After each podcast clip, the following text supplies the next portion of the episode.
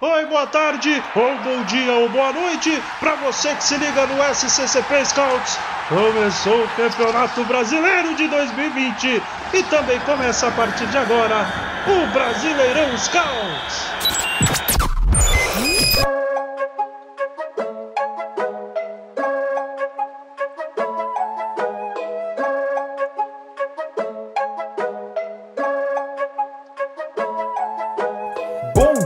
Boa tarde, boa noite para você que acompanha mais um Brasileirão Scouts aqui no seu tocador de podcasts favorito. Eu sou o Marco Fernandes e hoje estou ao lado do grande Lucas Oliveira. Salve para você, Lucas. Boa noite. Boa noite, amigos que se acostumaram com a minha ausência, agora vão ter que se reacostumar com a minha presença mais uma vez por aqui. Vão ter que engolir o nosso Lucas Oliveira. E você reparou que eu dei boa noite porque nós estamos gravando aqui numa gloriosa noite de segunda-feira para este jogo do Ceará. Vamos, vamos também aqui introduzir o nosso convidado especial, grande Landim do TatiCast, ele que também é lá do Ceará Tactics. E o arroba dele no Twitter já vou introduzir aqui também, Landim underline M. Fica a dica para vocês seguirem o Landim no Twitter. E o Landim vai nos trazer um pouco sobre o Ceará, que está sendo comandado por uma figurinha carimbada que passou aqui pelas ruas de São Paulo há pouco tempo também, o Thiago Nunes. Vamos falar muito sobre o trabalho dele. E mais uma vez, Landim, muito obrigado por aceitar o nosso convite aqui e participar do Brasileirão Scouts, viu? Boa noite. Boa noite, boa tarde, bom dia, Lucas, Marco, a galera que está escutando a gente. É uma satisfação estar tá vindo aqui para falar de futebol e acho que o papo hoje vai ser legal porque a gente tem ponto em comum, né? E tem uma briga boa também. O Ceará tá numa, numa ansiedade de conseguir brigar aí por essa última vaguinha na pré-Libertadores. Vamos ver. Muito bem, vamos ver se os dois vão conseguir esse objetivo de ir para Libertadores. Hein? O Ceará seria um feito inédito, se não me falha a memória, né, Landim? Ir para Libertadores? É, faz daqui do, do estado ainda não foi. Fortaleza já tá quase lá, né?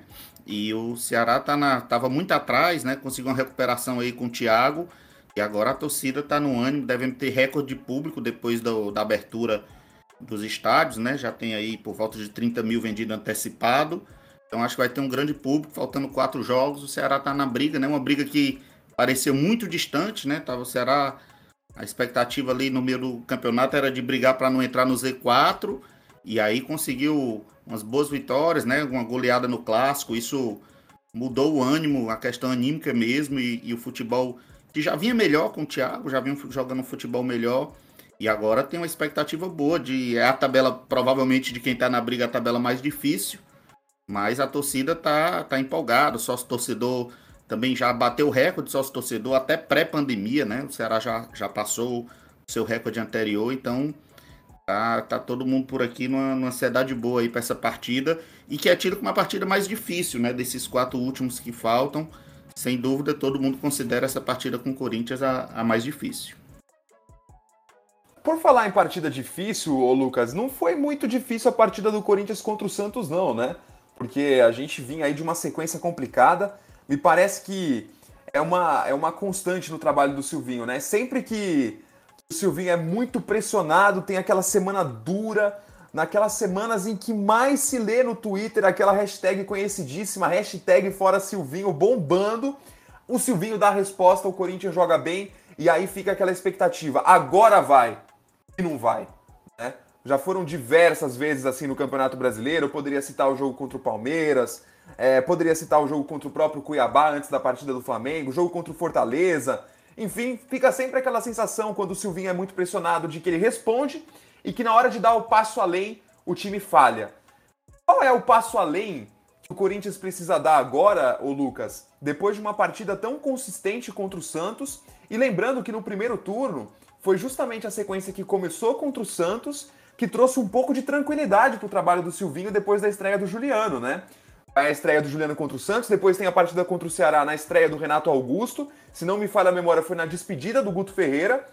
E ali o Corinthians faz um, uma partida muito boa também. O Renato Augusto faz um gol antológico.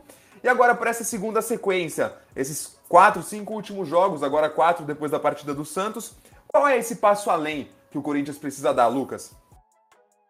Bom, é, primeiramente eu queria dizer aos amigos que ontem a gente teve uma live bem legal fazendo balanço alvinegro, inclusive toda segunda-feira no YouTube do Corinthians Scouts. E eu falei muito sobre o jogo, né? Falei a questão do Renato Augusto, a importância do Renato Augusto, a influência que ele tem dentro do jogo do Corinthians e a forma com que a, essa metodologia é diferente, estru, estruturalmente falando, do Corinthians foi diferente ontem. É... Então, assim, a questão do passo adiante é o seguinte: o Corinthians tem que manter a estrutura que foi contra o Santos. É um time agressivo, um time que não foi estático e, acima de tudo, com um balanço ofensivo mais vertical e veloz. O Corinthians ontem foi um time totalmente diferente do que a gente viu até agora do Silvinho. Foi a melhor partida do Corinthians dentro de um contexto desse no Campeonato Brasileiro, sob o comando do treinador Silvio, Silvio Mendes, né? É, porque é o seguinte, a gente, a gente entra num ponto do, da seguinte questão. O que, que foi tão diferente é, domingo do Corinthians pro restante dos jogos? Simples. O Corinthians abriu mão de um jogo posicional que claramente não funcionava. Um jogo posicional lento, uma posse de bola lenta, uma posse de bola estéreo, e um jogo em que o Corinthians depende totalmente da base do individual. A partida contra o Santos ela mostrou o contrário, mostrou um Corinthians que foi presente, intenso e constante no ataque os 90 minutos. Agredindo o Santos, fazendo a última linha do Santos, sempre correr para trás. E detalhe, o Corinthians afunilou o Santos em muitos momentos dentro da própria pequena área do Santos. Porque o Santos tinha dificuldade até para bloquear a própria entrada da área, tamanho volume que o Corinthians conseguiu colocar. E aqui eu destaco muito, importante ressaltar Roger Guedes atuando por dentro, atacando espaço, forçando a, linha do Santos sem para ter que defender profundidade. Importante o jogo também, funcionando no pivô retendo bola. E também a partida do Renato Augusto, que foi de fato o nome do jogo. Controlando, verticalizando, acionando. Renato Augusto, capacidade de leitura de espaço sensacional. Balançando pelos dois lados, fazendo que a bola flutuasse. Gabriel também fez um bom jogo além do gol e muito por conta dessa partida do Renato. Renato distribuindo o jogo, fazendo o Corinthians rodar essa bola com mais qualidade. E acima de tudo, a gente tem o melhor Renato Augusto quando o Renato tem essa liberdade para se aproximar do setor da bola, sempre próximo das zonas que necessitam de uma posse maior, criando superioridade numérica pelo lado do campo, seja pela esquerda, pela direita, dialogando com o Fagner, em alguns momentos é, soltando um pouco mais o Guedes para atuar por dentro, para o ultrapassar e formar uma trinca ali com Fábio Santos, Roger Guedes e Renato Augusto. Pelo lado direito a mesma coisa, atacando com o GP Fagner e montando ali uma estrutura quando o Corinthians tinha posse por aquele lado. Então, o que o Corinthians precisa para dar um passo além? Regularidade. Manter a mesma estrutura que foi contra o Santos, que já foi totalmente diferente do que foi contra o Flamengo, do que foi nas vitórias contra Fortaleza, Chapecoense e afins. O Corinthians ontem, perdão, domingo, fez a melhor partida com, com o Silvinho no comando dentro, dentro do Campeonato Brasileiro e acima de tudo, foi um time que soube competir. O nível de competição do Corinthians começou muito elevado, que era um ponto que a gente cobrava desde o início. É um time que entra desligado, sofre gols muito cedo. Ontem não, o Corinthians atropelou. Perdão, domingo novamente. O Corinthians atropelou o Santos em todos os quesitos: físico, técnico e tático. Foi a melhor partida do Corinthians com o Silvinho. E eu espero para dar espaço adiante uma manutenção de pelo menos uma estrutura de jogo que hoje funciona muito mais. Corinthians é, já tinha feito uma. Acho que contra o Ceará talvez já tivesse sido a melhor partida do Silvinho, né? Pelo menos até aquele momento, né? Já tinha Sim. sido. Já tinha sido aquele jogo, tinha sido muito bom pro Corinthians. Eu acompanhei o, o jogo contra o Santos, né? A gente estava fazendo análise aqui para a partida do Ceará, né? Eu gostei muito da partida do Jô, né, Lucas? Eu acho que ele fez muito apoio central, deu muita alternativa ali. Ele participou demais do jogo, papel de pivô muito importante, usou demais o corpo, empurrou o zagueiro do Santos muito para trás também. É, eu acho que foi uma partida assim muito boa do Jô e, e, o Roger, como você disse, também caindo por dentro, funcionou bem melhor. Facilitou muito ali a, os passes do, do Renato, né? Eu acho que. É, o, o João sempre fincava um zagueiro, né? Isso é muito importante. Ele sempre segurava um zagueiro. E o, e o, e o Roger Guedes, tanto o Roger Guedes quanto o GP, eles atacavam muito bem espaço entre lateral e zaga, né? Eles atacaram por dentro.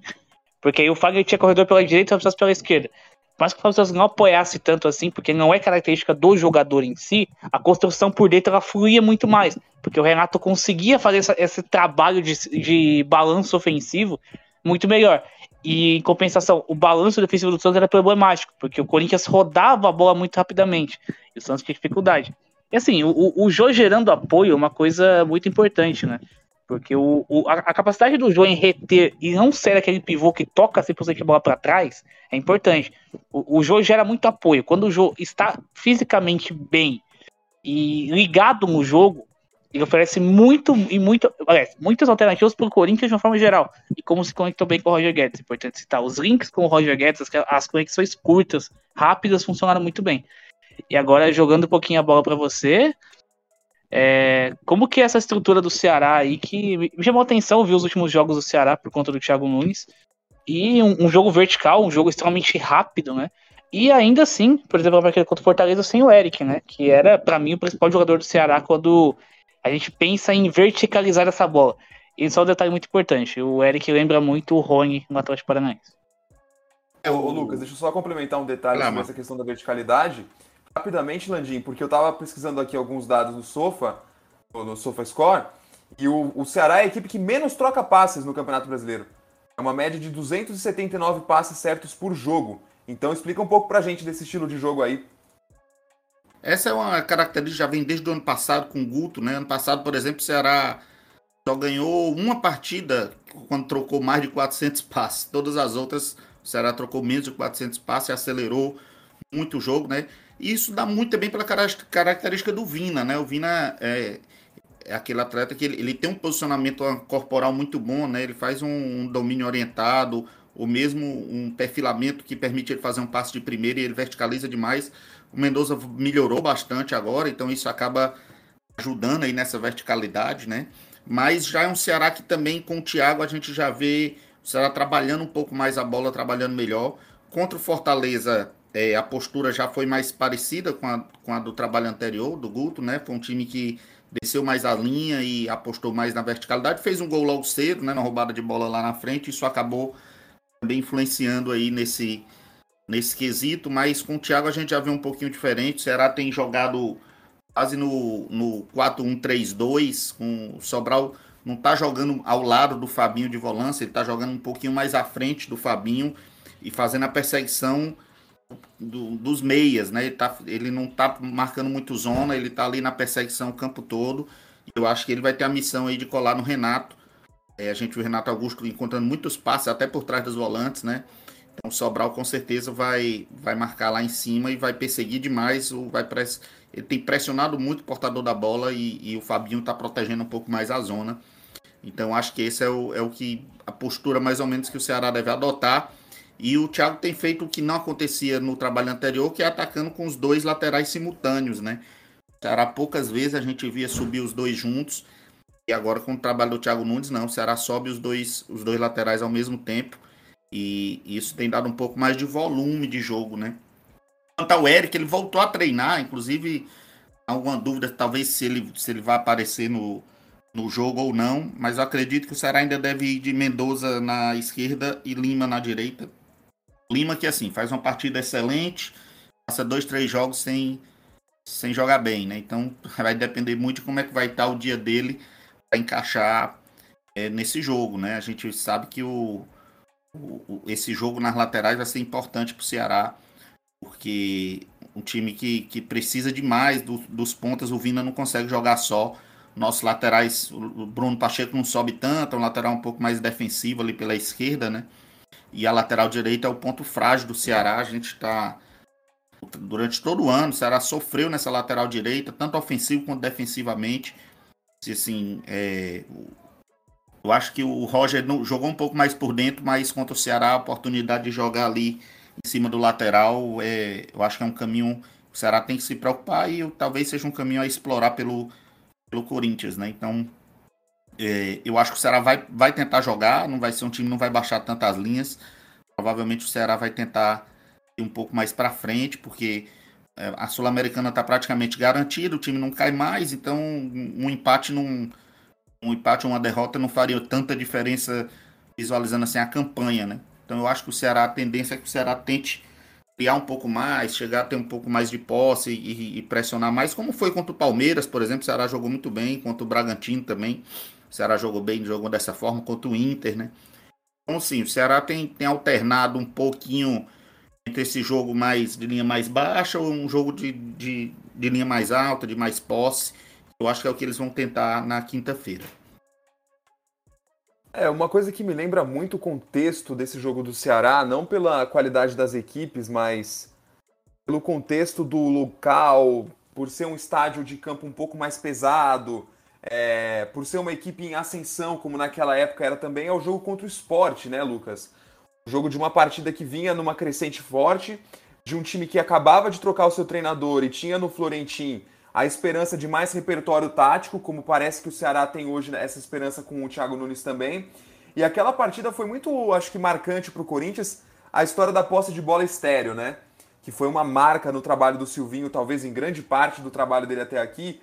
É... E eu fico pensando assim, como que o Corinthians consegue evitar aquele tipo de comportamento que teve contra o esporte, num jogo que já tinha torcida, que com certeza vai fazer a diferença em favor do Ceará nessa partida de quinta-feira também. Nesse mesmo tipo de contexto de animação do outro lado, com um time que vem apresentando mais repertório tático do que vinha antes. Eu acho que, primeiramente, a gente parte daquela questão da estrutura, né? A estrutura, do Corinthians contra o esporte ela se baseava em um jogo posicional. O Corinthians, novamente, um jogo de posição muito claro. Roger Guedes fixando na esquerda, com o GP na direita. O Fagner construindo mais, por, é, construindo mais em zona defensiva. E o Corinthians tentando circular a bola muito na base do Cantilho, né? E na, o Cantilho chegou a jogar a partida. Só que aí a gente tem um problema. Corinthians ele encontrou contra o esporte as mesmas dificuldades que ele encontrou contra Chapecoense, Bahia, Fluminense e outros mil times. Por quê? O Corinthians se propõe claramente a ter a posse. Da ideia do Silvinho é ter a posse. Só que o que acontece? O balanço, o balanço ofensivo do Corinthians em ataque posicional é muito lento. E a circulação de bola fica toda comprometida. Aí entra aquilo que eu também falei no, no, no balanço alvinegro, que eu falei o seguinte. O Corinthians, o ponta do Corinthians, ele nunca pega a situação em um contra um o que é a base do jogo de posição. Você pega o ponto do Corinthians sempre um contra dois, um contra três, enquanto Sport é a mesma coisa. O Sport baixa o bloco, é, aguarda o Corinthians, dá a bola pro Corinthians, por quê? O adversário que enfrenta o Corinthians é, e se propõe a baixar o bloco, ele sabe que o Corinthians tem uma circulação de bola muito lenta. Ele sabe que ele precisa bloquear as inversões do cantilho e ele tem que fechar o raio de ação do Renato Augusto. Caso Caso contrário, aliás, quando isso acontece, o Corinthians não, o Corinthians não consegue progredir. O Corinthians roda a bola, os zagueiros vão tocar a bola 20 vezes, 30 vezes no primeiro tempo todo, e o Corinthians não vai produzir nada. Por quê? Porque a estrutura do Corinthians é lenta. O Corinthians ele tem uma estrutura de jogo muito 2011 para 2021. Então, ou seja, você tem uma circulação de bola lenta, uma transição lenta e é fácil de marcar. O esporte simplesmente baixou o bloco, fechou o espaço e bloqueou a individualidade. O Roger Guedes recebia sempre cercado por dois. Partida muito ruim do jogo também. É assim, e a bola batia e voltava, batia e voltava. E o Corinthians ficava lá, tentando, tentando, tentando, tentando. E o esporte, o esporte percebeu que, assim como o Fluminense também percebeu, que é o seguinte, quando o Corinthians ele tenta esse jogo de posição, ele passa a circular a bola, quando ele perde, existe um buraco entre o meio e a defesa. A transição defensiva do Corinthians é caótica quando o Corinthians tem posse. Quando o Corinthians se propõe a baixar o bloco, tudo bem, o Corinthians consegue proteger bem a área, protegeu bem contra o Flamengo em vários momentos, mas é um time que consegue controlar muito bem a profundidade lateralizada. Né? O Corinthians fecha bem a profundidade dos dois lados. Você não vê o lateral do Corinthians é, chegando e tendo problemas, por exemplo, em situação de uma, uma inversão, algo assim. Não, você não tem isso. Mas é um time que só acontece isso em bloco baixo. Quando o Corinthians joga em, em bloco médio ou bloco alto, os passos aparecem. Fluminense usou muito isso aí, principalmente ainda no primeiro tempo, né? Teve duas, três chances ali que chegaram jogadores na, na frente da área do Corinthians com espaço para finalizar, com tempo e espaço. Então é o seguinte, quando o Sport foi a mesma coisa. O Corinthians subiu o bloco, tentava jogar, o Sport contra-atacava, acionava em velocidade e criava oportunidade de gol. Uma dessas saiu gol. Uma dessas, uma falha do Cássio. O Cássio falhou, errou a bola e gol do esporte. Então é o seguinte: a estrutura do Corinthians contra o esporte foi a mesma estrutura dos outros jogos do restante do Campeonato Brasileiro. O que eu espero na partida contra o Ceará? Não manter a mesma estrutura, mas sim repetir a estrutura, a ideia de jogo e acima de tudo. O posicionamento contra o Santos. Um time muito mais móvel, um time agressivo, capaz de atacar o adversário e acima de tudo, conseguindo produzir com a bola um jogo muito mais vertical, direto e sem usar tanto de um balanço ofensivo lento e estéreo que proporciona ao adversário que se propõe a defender em bloco baixo muito mais facilidade para desarmar. É, eu, eu, eu, eu acho, Lucas, assim, se no jogo, no primeiro jogo a gente apostava num jogo mais truncado, que nem aconteceu, né? Que eu esperava que no primeiro jogo será de bloco baixo, e mesmo assim o Corinthians foi dominante naquele primeiro jogo. para essa partida agora, eu acho que vai ser um jogo bem mais franco. Eu não creio que, os, que o Ceará vai entrar como jogou o esporte. Eu também acompanhei esse jogo. Eu acho que o Ceará vai, vai tentar também dar mais volume. Ele, ele vai jogar para sobrar um pouquinho mais adiantado mesmo. Vai tentar fazer a saída, os laterais vão subir. Eu acho que vai ser um jogo que, que deve encaixar, inclusive, para nessas características que você está falando para o Corinthians. Mas o Ceará vai tentar jogar. Eu, eu não creio que o Ceará vai apostar numa, num jogo de linha mais baixa, apostando em contra-ataque, não. O, o Thiago tem tentado fazer esse jogo mais propositivo, né? O Vina tá jogando praticamente de segundo atacante, ou mesmo de atacante. A gente vê quando joga o Kleber, o Kleber joga atrás do Vina, inclusive. O Vina faz aquele, aquele 9 saindo de trás e o Klebão voltando. Com o Jael já muda um pouquinho.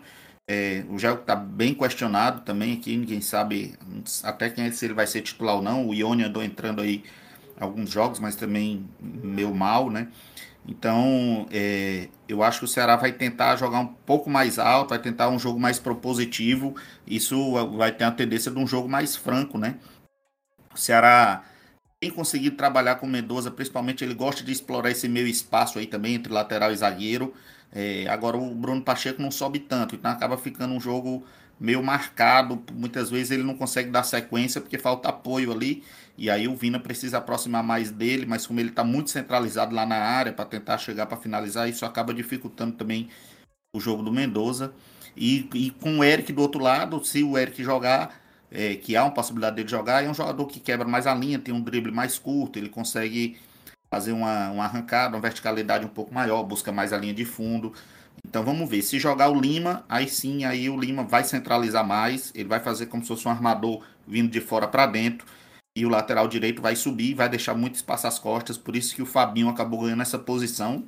Antes era, é, o volante do Ceará era Marlon e Sobral, mas aí como a, a, lateral direita é um ponto muito frágil, o Thiago encontrou ali no Fabinho, ele tem feito mais a cobertura ali do lado direito, e, e esse eu acho que vai ser o Ceará. É, os zagueiros falam muito de controle de profundidade, Messias é muito bom nesse sentido de controlar mais a profundidade ali pela, pelo lado direito, né? Um zagueiro que ele um leva zagueiro. poucas bolas nas costas, né?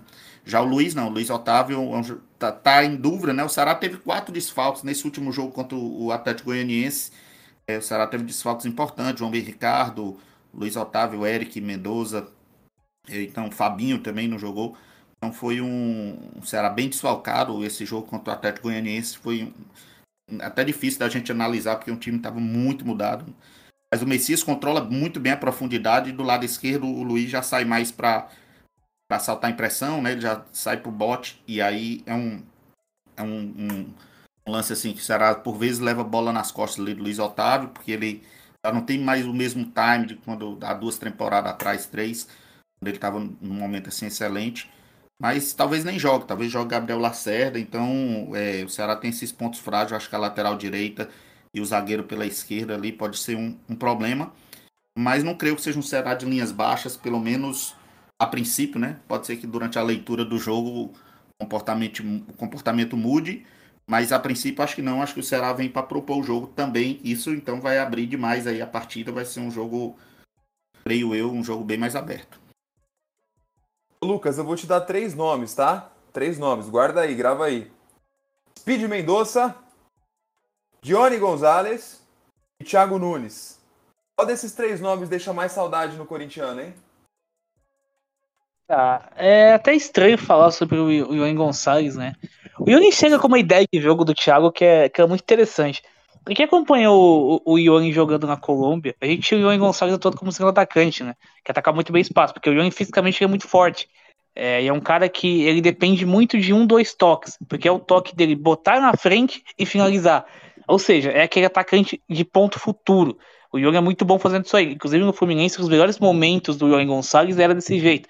O Yuri atacando as costas e baseando o jogo na base da velocidade. É um atacante muito vertical. E a ideia do Thiago era ter o Yuri Gonçalves atuando pelo centro do Corinthians, justamente para isso. Para ele ter uma profundidade, por quê? Por uma bola invertida do Cantiga, ou até para aquela querida e amada transição que o Thiago tanto gosta. De um jogo muito mais vertical, muito mais direto, que dependia de um cara que conseguisse botar na frente velocidade e acelerar o jogo e, e tem poder de finalização.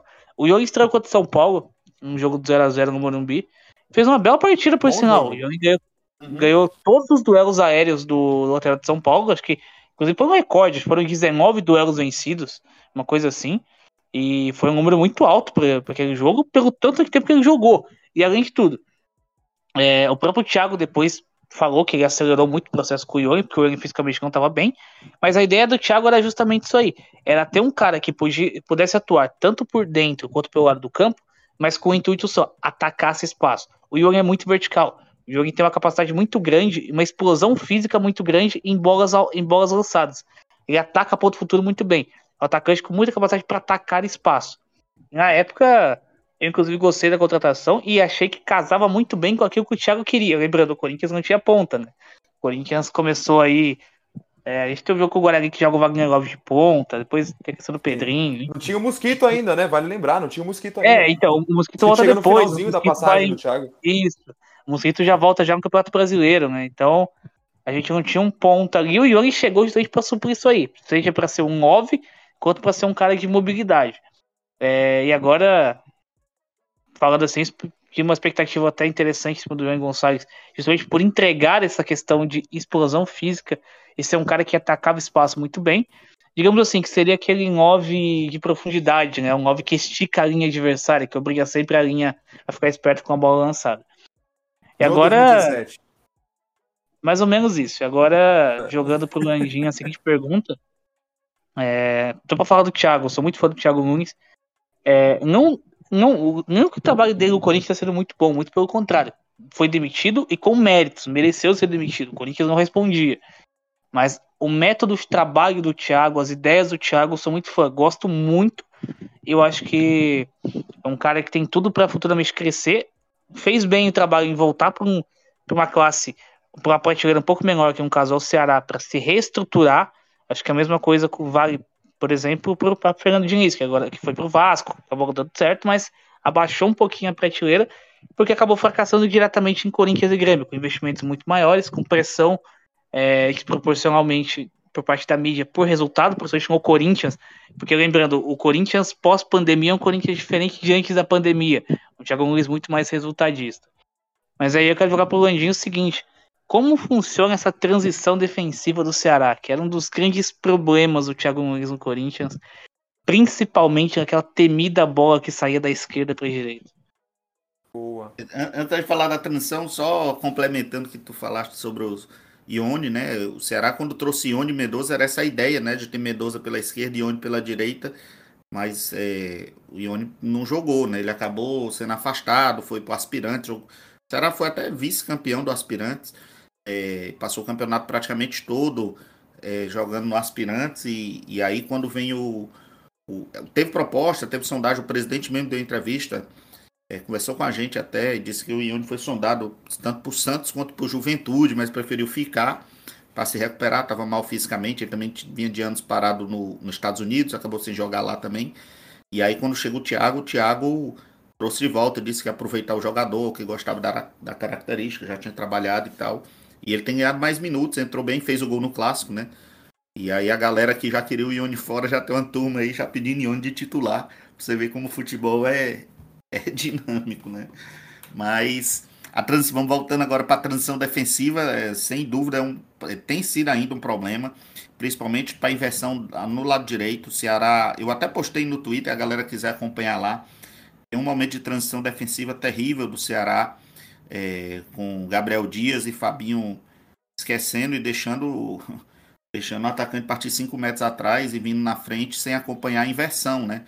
Porque caras não se liga no, no, no, setor que está sem a bola, né? Então, quando toma inversão longa, isso é um problema. O Ceará tem sofrido com o Bruno Pacheco, que é pelo lado esquerdo menos. Ele é um jogador muito mais atento taticamente, muito mais. tem um comportamento, uma leitura tática muito melhor do jogo sem bola, né? Já do lado direito não. Então essa bola que sai da, da direita da direita do ataque adversário para a esquerda, né? Pegando o lado direito o Ceará tem sido um problema, um problema recorrente é, quando o Ceará perde essa bola lá. Menos mal porque o Messias controla muito bem a profundidade, então ele acaba muitas vezes conseguindo proteger. E o Ceará tem tido o problema que é de não fazer a falta, né? Quando você está levando a transição em velocidade, se tá tudo bagunçado, tem que fazer a falta. E aí a gente critica, eu sou um dos que critico bastante porque o Ceará não se organiza e não faz a falta. Então a jogada não morre, né? E não sei se isso é orientação do Thiago, não fazer a falta, a falta tática, porque pode amarelar. O Ceará só tem três zagueiros basicamente no elenco, né? Então acaba sendo um pouco perigoso. Mas não tem jeito, não dá para sofrer transição contra o esporte. O Ceará sofreu demais nisso. Foi um jogo que o Ceará tentou também ir um pouco mais para cima e acabou levando. O esporte finalizou três, quatro vezes a mais que o Ceará no Castelão, né? Então o Ceará ganhou a partida, no, acabou no, lance de bola parada, que é um ponto forte do Ceará mas sofreu demais com as transições defensivas. E, e eu acho que esse é um, é, um, é um problema, ainda é um problema do Ceará do Thiago Nunes, o que não acontecia com o Guto. Com o Guto era um time bem mais consistente nesse sentido. A gente tinha os laterais mais baixos e tudo mais. Perfeito, perfeito. É, estamos chegando, senhoras e senhores, infelizmente ao final do nosso podcast. O tempo voou aqui. Para mim parece que foram 10 minutos. Espero que você tenha gostado também aí. Espero que você tenha também gostado de nos acompanhar em todas as nossas outras redes sociais. Se você ainda não, não segue o SCCP Scouts, fica a dica para você seguir sempre arroba SCCP Scouts no Twitter, no Instagram. É, agradecendo demais a presença do Landim por aqui. Ah, mais uma vez repetindo, o arroba do Landim é arroba Landim M no Twitter para você segui-lo e acompanhá-lo. Ele também está no arroba que fica a dica para você acompanhar. E o nosso grande Lucas Oliveira, fala qual que é o seu arroba aí pro pessoal não acompanhar, porque só tem besteira no Twitter do Lucas. Fala aí, Lucas. Bom, se você admira o atleta Felipe Coutinho, recomendo não me seguir. É, se você também. O Fabinho também, né? É, o Fabinho, Fabinho também, mas o Fabinho é menos. O Fabinho eu odeio. O Coutinho eu odeio. É... Bloqueado e silenciado. Que isso. o jogador mais anticompetitivo que a gente tem no planeta Terra, junto com. Eu não, o Thiago Alcântara, mas o Thiago Alcântara é bom com a bola, pelo menos. Meu é, Deus. Enfim, arroba Oliveira Lucas no Twitter, no Instagram. E a gente tá meio off, mas fora que você tá acompanhando a gente nas lives aí do Corinthians Scouts, pra gente falar de tudo e mais um pouco, e eu queria ressaltar que o, o Marco tentou, tentou queimar um, um certo jogador aí na live passada. Ixi, eu, eu jamais. Já, isso é, isso é coisa do João Iso, outros colegas nossos por aqui, viu? É, mas agradecendo mais uma vez a todos vocês que nos acompanharam até aqui. Fica a dica para você seguir acompanhando os podcasts do SCCP Scouts. Sempre antes das partidas aqui nós temos o Brasileirão Scouts. Tem Griotimão, tem diversos outros podcasts para você acompanhar aqui. Se inscrever no nosso canal do YouTube, estamos chegando a 3 mil inscritos. Fica a dica para você se inscrever lá também, SCCP Scouts. No Twitter já somos mais de 42 mil, no Instagram estamos chegando a 10 mil. Siga a gente em todas as redes sociais que você vai ter muito conteúdo bacana sobre o Corinthians e também sobre os nossos rivais, como tivemos hoje aqui esse Brasileirão Scouts sobre o Ceará. Valeu, Landim, valeu, Lucas. Agora o Landim vai me desculpar porque aqui nós encerramos todos os podcasts dessa forma. Vai, Corinthians!